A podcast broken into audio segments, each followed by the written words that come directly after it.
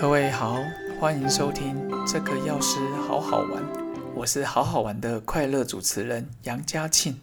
你今天过得快乐吗？我很快乐，同时希望你能也非常快乐，因为在 Podcast 与您相遇。今天跟各位讲述的是快乐学修炼幸福的二十四堂课的第一堂课，关于快乐。今天主要是跟各位分享。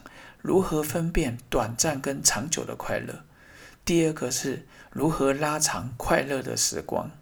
第三个是对于负面的人事物，我们不是视而不见。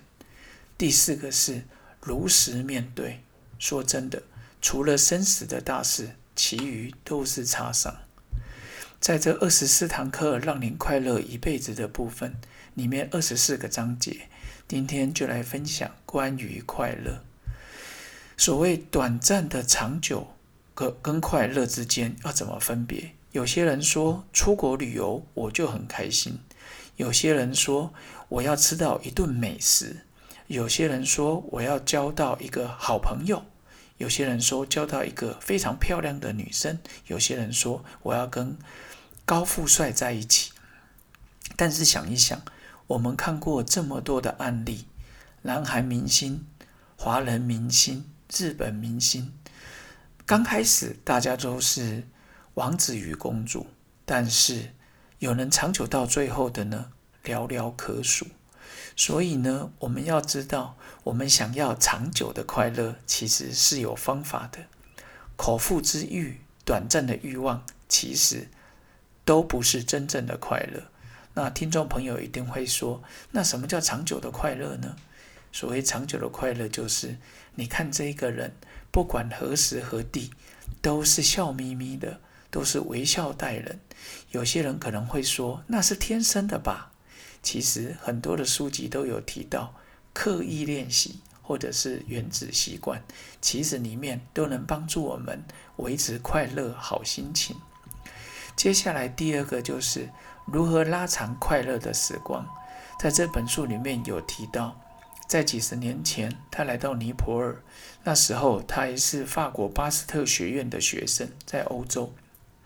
他的老师是一个诺贝尔奖得主，他们在研究 E. coli 大肠杆菌。他利用博士生的放假时候，跑来尼泊尔，跑来不丹。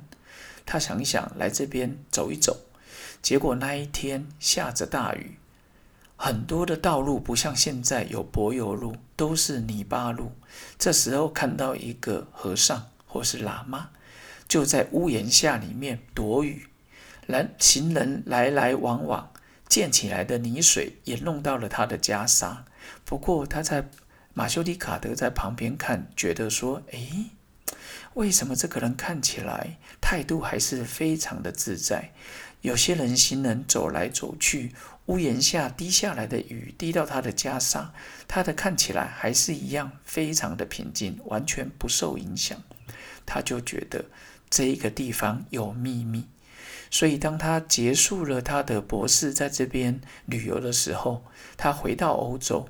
他说他在欧洲的时候，满脑子都是当时在布丹尼泊尔的时光，所以他整个心被拉过去了。后来，布丹尼泊尔的师傅跟他说：“你要完成你的博士学位，而不是突然的来。”所以很多人会三分钟热度。那如何拉长快乐的时光呢？其实要找对方法。所以二十四堂课上完之后，每天进步一点点，每天进步百分之一，一年之后你会进步三十七倍。哦，这是书上另外一本书的《原子习惯》有提到。再来就是，有些人说我旁边的朋友，第三个就是不要视而不见。有些人说我旁边就是一个讨厌的人呢，我就是跟他不对盘，我看到他就不高兴。我想跟各位分享的是说，萨古鲁说过，你看到一个人你就不高兴，那不就代表你的大脑是被他控制的吗？你看到他就很不爽，看到他。就整个愤怒感起来，原来他控制了你的愤怒开关。有些人你看他就很开心，不管你现在在读书，你现在做捷运，你看到对面这一个人，你常常看到他，相信我，今天保持微笑，对着他。其实微笑是最好的共同语言，不管他是日本人、韩国人、美国人、非洲人，都没差。就保持微笑，就是这个节目的宗旨，好运就到。然后关于快乐，不是视而不见。像我去监狱演讲了一两百次，我们常说监狱里的人一定不快乐，一定快乐不起来。但是我想说的是，有一次我在去监狱演讲的时候的前一天，我一个药局的熟客来跟我问一下，那时候我记得已经晚上七点了，我正准开准备打开便当，看到我熟客进来。他说啊，你在吃饭哦，那我待会再问你。我说没关系，有什么问题吗？他说我想请教你有关骨髓移植的问题。后来呢，我就说你帮谁问的？他说帮隔壁邻居。结果从七点问到七点半，我就知道他应该不是帮隔壁邻居。我的客人大概六十岁左右，男客人。后来等到七点半的时候，他才跟我讲，我才跟他聊天过程才知道。他讲的是他的儿子三十二岁，小朋友刚出生不到一岁，医生叫他要在家里少出去，可是他会带来他老婆孩子，还是周末假日会出去走走，只是减少跟人群接触。我就跟我的熟客说，其实孩这个孩子出生不到一岁，就是你儿子活下去的最大动力之一，你就让他保持这一个。免疫力好，其实在骨髓移植的时候也能够加分。他就说：“哦，好，谢谢。”结果我准备打开便当的时候，他又回头过来问我说：“药师，请问一下，你怎么看大肠癌复发？”说真的，我常常到处演讲，我在药局有看过很多生病的人，他是我那时候看过最苦的人，整个人就是非常的苦。我就看了他一眼，我说：“大肠癌复发是谁呀？”他就跟我说：“是他的太太。”最近医生诊断又说大肠癌复发。后来我才发现，原来他太太我也认识，只是他们很少一起来找我，来药局找我。我就跟他说：“反正接受医院的治疗，保持好心情，最重要是好好运动。”那呃，从这十几年来，我每天都会练习平甩功。我也跟我的客人讲说，好好练习平甩功。现在台大的校长也有提到科学气功，其实也是可以一起融合在一起，一起练习。各位有兴趣的话，可以去找这些书来看，网络上有非常多的哦。然后他的掐指功，木火土金啊，金木水火土，一二三四五。其实各位到时候只要去 Google 一下就可以找得到了。所以当第二天的时候，我去监狱演讲，我跟监狱的受刑人还没提这个故事，我就跟他讲说：如果待会你们能离开监狱，你们想要做什么？我本来以为他们会说他想要去看他儿子、女儿，有人说去找太太，有人说就跟爸妈。去看爸妈，结果有一个人举手跟我讲说，他想要先去便利商店好好吃个饼。我心想，哇，他关了五年，他的快乐真容易达到。后来呢，我就问了他们一句话，我说：你觉得你们比较快乐，还是外面的人比较快乐？结果监狱的受刑的人跟我讲说，老师，当然是外面的人比较快乐啊。我就跟他讲，昨天晚上我的熟客跟我问儿子骨髓移植跟太太大肠癌复发的故事。讲完之后，里面有个受刑人就举手跟我说：“老师，我突然发现我比你熟客还快乐。”我说：“你找到答案了。在监狱里面跟监狱外面谁比较快乐？其实很难说。”这个监狱受刑人跟我讲说，他来监狱五年了，老婆没跑掉。孩子蛮会读书的，爸妈也都在，所以他觉得他比我的授课快乐。其实就是讲到今天的重点：面对于负面，面对于挫折，其实不是视而不见。有时候快乐是比较的。如果你很痛苦的时候，你觉得手痛的时候，你去急诊室看看。你比急诊室躺着的病患其实快乐多了。这也是我以前在长庚实习的时候，我很喜欢经过急诊室去看一看。每次下班的时候，我就觉得能健康的活着，能健康的吃饭，健康的喝茶，就很棒了。接下来第四个就是如实面对自己的情绪，如实面对现在周遭发生的事情。说真的，生死之外，其他都是擦伤。最近前一阵子，我的外婆九十一岁离开，我要接一个学长弟弟，去半年前突然的离世。我在教育界认识一个熟识的，他的公公也是最近离开。其实面对无常，大家都不想要去面对。其实真的要去如实正视它。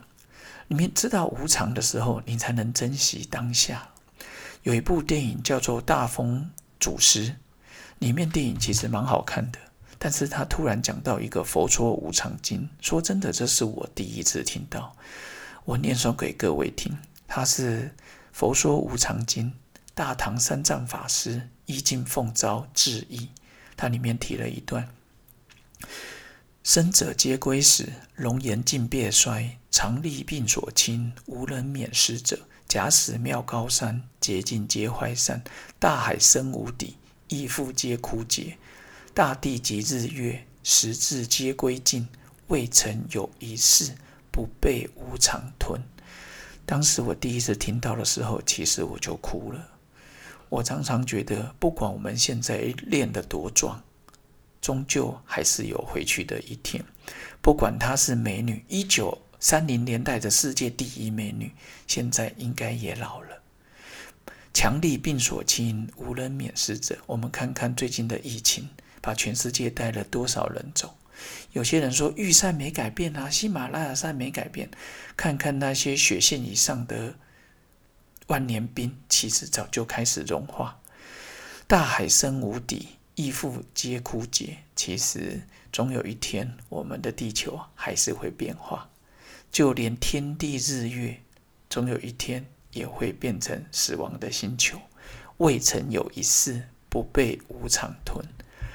我们了解了这一些，想要跟各位分享的就是，我们可以去全世界旅游，走遍全世界。但是我现在的想法就是在哪边不重要，日本、美国、法国，我们可以有韩国游遍全世界。要记得，谁在我们身边太重要，或者是说带着一个快乐的心太重要。所以珍惜当下。今天想跟各位的快乐练习就是：今天回到家之后，抱一下自己的阿公阿妈、爸爸妈妈，牵一下他们的手，想一想你有多久没牵过他们的手了。如果你有小孩，你就好好的今天鼓励他一下，抱他一下。他在幼稚园、国小的时候，你蛮常抱他的。国中、高中、大学、研究所出来上班之后，你还有抱过他吗？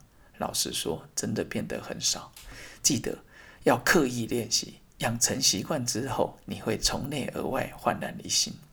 每当你痛苦的时候，你就想象自己在深海里面。非常的激进，这时候海面上的飓风、十级飓风、台风来，其实说真的，在深海下的你也是如如不动。然后最后记得第一课的练习就是关于快乐。如果觉得今天说的很好，我也希望能给你一些帮助。记得关注、追踪、订阅，还给我五星评价哦。也可以写下你的感感受，透过脸书、透过网络来告诉我。你的回复我会挑出来回应。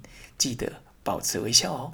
今天就练习回家抱抱家人、抱抱亲人，好好表达你的感恩。下一堂课我们再来练习第二课。快乐是生活的目的吗？